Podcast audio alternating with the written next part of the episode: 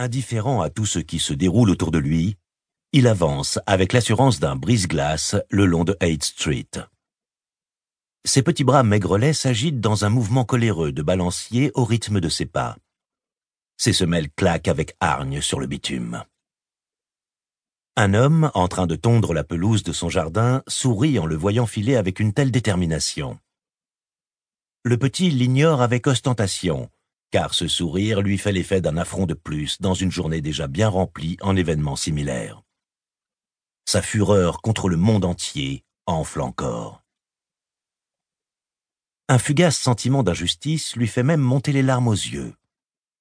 Tout ça à cause de son imbécile de sœur, l'origine de tous ses tourments, l'incarnation de son malheur sur terre. Le pire, c'est qu'il n'a aucun lien de parenté avec cette conne. Son père a commis une énorme erreur en se remariant quelques années plus tôt, comme si un premier échec ne lui avait pas suffi. Sa seconde épouse ayant elle-même une fille issue d'une première union, ils avaient pu, tous ensemble, reformer une famille, dépareillée à souhait. Son père et lui ont donc emménagé dans une maison bleue qu'il déteste, parce que c'est sa maison à elle, et qu'il n'y sera jamais le bienvenu, dans une ville où il n'a presque pas d'amis, mais où elle a toutes ses attaches. Forte de ses avantages, sa sœur ne perd pas une seule occasion de gâcher sa vie pour le punir de ce remariage qu'elle exècre autant que lui. Un instant, il songe à tout ce qu'elle lui inflige, et des sanglots retenus agitent sa poitrine.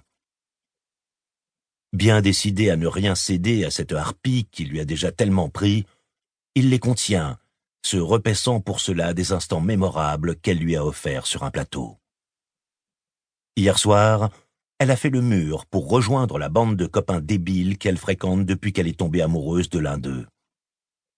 Au milieu de la nuit, elle est rentrée complètement bourrée, les cheveux parsemés de feuilles et les vêtements tout chiffonnés.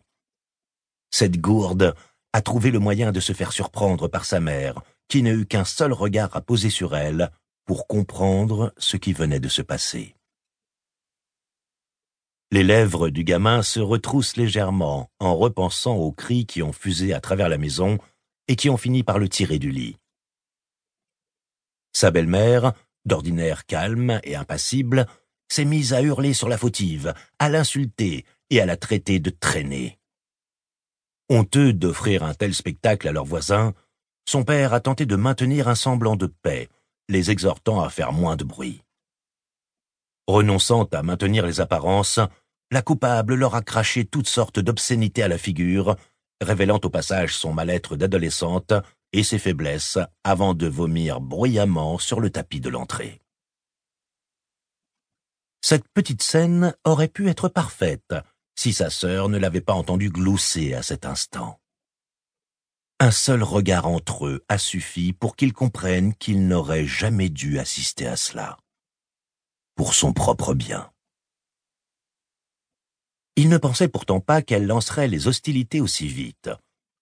En sortant de la salle de bain ce matin, il a retrouvé la maquette de son train préféré, celle sur laquelle il a passé des heures entières, en miettes.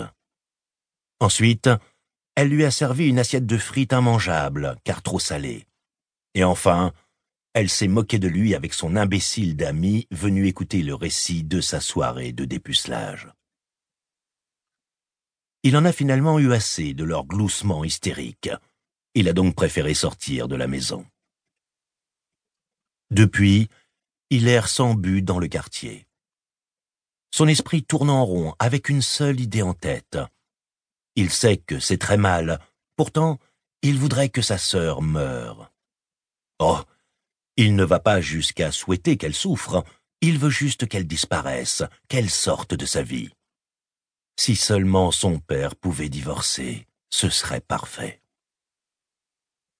Et s'il lui faisait part de ce qu'il vit? Peut-être ôterait-il ses œillères pour voir enfin ce qui se passe autour de lui. Si pour une fois, son père ne se drapait pas dans un détachement chargé de renoncement, et s'il s'en mêlait, il pourrait sans doute arranger les choses et la forcer à être plus gentille. L'enfant réfléchit, évalue les différentes options qui s'offrent à lui. Il sait qu'il ne supporte plus ce qu'il subit et que sans une aide extérieure, il n'obtiendra aucun résultat. Il a besoin de renforts, quelles que soient les représailles encourues. Il est donc temps d'agir, même si pour cela, il doit mettre en rapport deux êtres qui n'ont pas échangé plus de dix mots d'affilée depuis qu'ils ont emménagé tous ensemble sous le même toit au 826 Poplar Street de cette chère bonne vieille ville de Poplar Bluff dans le comté de Butler, Missouri. Son père travaille aujourd'hui, mais cela n'arrêtera pas le gamin.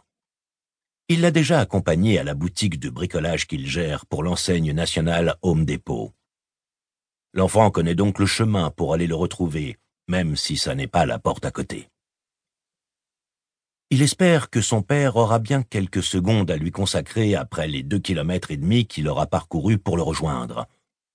Il est très occupé, certes, mais puisque son fils a besoin de lui, il devra l'écouter. Satisfait de sa décision, il se frotte les mains. Il hésite un instant, là où 8 Street croise Kendall Drive et où la route goudronnée cède la place à un chemin. Il sait qu'à partir de là, il devra traverser des zones industrielles où les maisons seront espacées.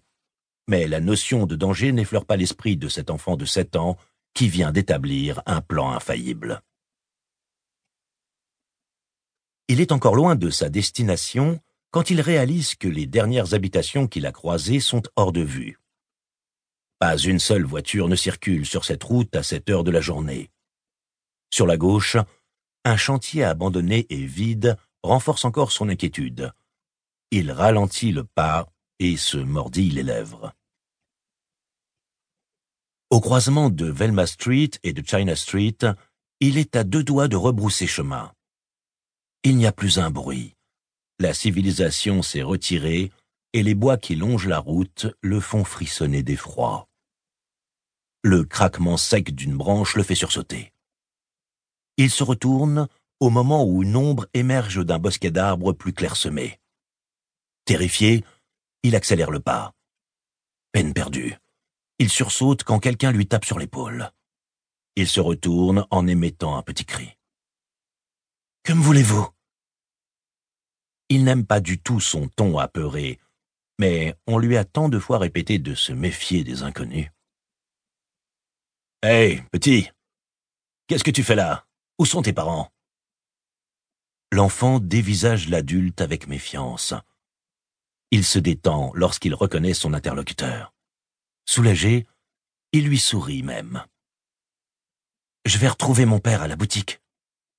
L'autre hoche la tête. Sait-il que tu es en chemin?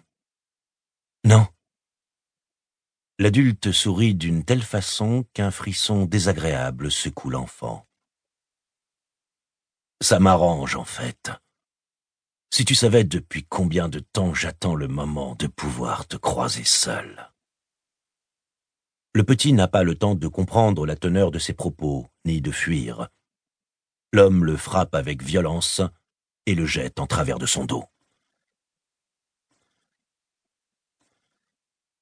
Quand il ouvre les yeux, il fait si noir qu'il a peur d'être devenu aveugle. C'est possible avec le coup qu'il s'est pris sur la tête, non? Le silence est assourdissant. Il ne sait pas où il est. Il sait juste qu'il s'est passé quelque chose de terrible. La boule d'angoisse logée au creux de son ventre le lui rappelle. Elle diffuse son flot d'appréhension dans ses veines. Son désarroi le fait trembler et ses dents claquent de façon incontrôlable. Papa? Il y a quelqu'un? Une larme roule sur sa joue. Il n'ose pas bouger. Peu à peu, le néant face à lui devient simple obscurité, et il croit discerner les limites de l'espace qu'il occupe. Sa sœur profite souvent de l'absence de leurs parents et de son rôle de babysitter forcé pour lui montrer des films d'horreur. Elle adore l'entendre hurler quand il fait des cauchemars pendant des semaines après cela.